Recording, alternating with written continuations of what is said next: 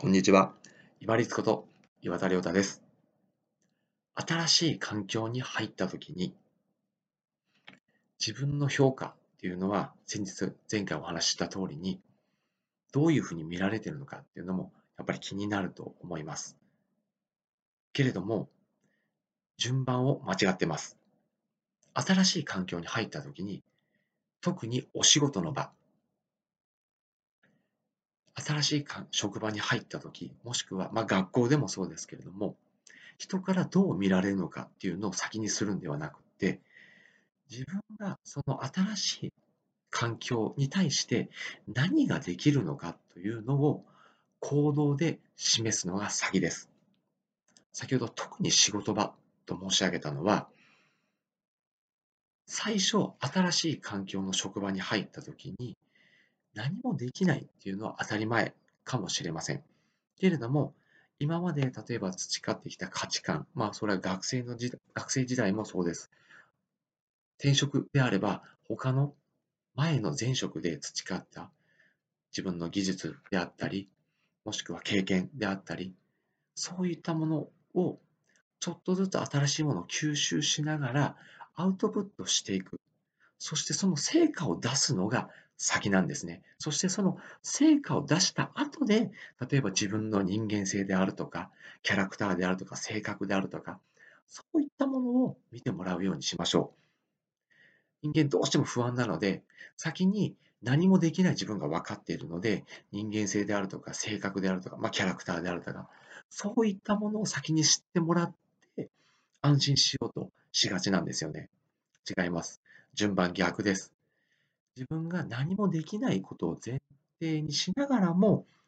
転職であれば前の職場で培った知識では経験であり、もしくは新卒で入った会社であっても、学生時代に使ってきた経験っていうのは、例えばアルバイトもあるかもしれませんし、何か自分が勉強したことを発揮できる職場かもしれませんし、電話を取ったり、例えば違う雑用と最初は言われるその雑用っていうところ、私は雑用っていう言葉すごく嫌いなんですけど、そういった小さいところからもお役に立てるところって絶対あるはずなんです。そういった小さいところから自分がまずできること、要は小さな成果を出すのが先なんです。そしてそれを認めてもらいながら自分も新しい環境で何をすべきかっていうのを吸収しつつ、その後で自分の人間性、キャラクターとか性格っていうのを見てもらう。この順番を間違えないようにしましょう。そうすると、すごく落ち着きますね。いきなり入っ新しく入ったところで、自分の人間性とか性格とかキャラクターとか考え方、価値観を知ってもらおうとすると、どうしても饒舌になって喋りすぎてしまって、人間関係で最初失敗をしてしまうという方のご相談もよく受けます。順番を間違ってます。特に新しい職場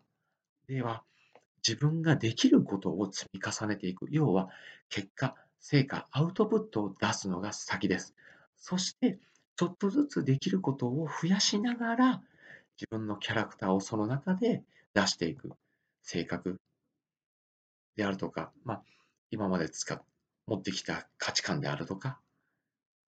そういったもの、人間性っていうのを出すのは後ですね。小さくてできることでいいんです。まずはできることを小さく小さく積み重ねていきましょう。その成果、アウトプットを出した後で自分のキャラクターとか人間性を上乗せしていけば、まあ半年、1年後ぐらいに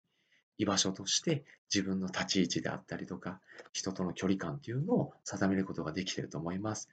順番を間違えないようにしましょう。キャラクターや性格を最初に出すんではなくて、小さくてもいいので、取るに足らないように感じるものであってもいいんです。小さくできるものを最初にアウトプットするのが先です。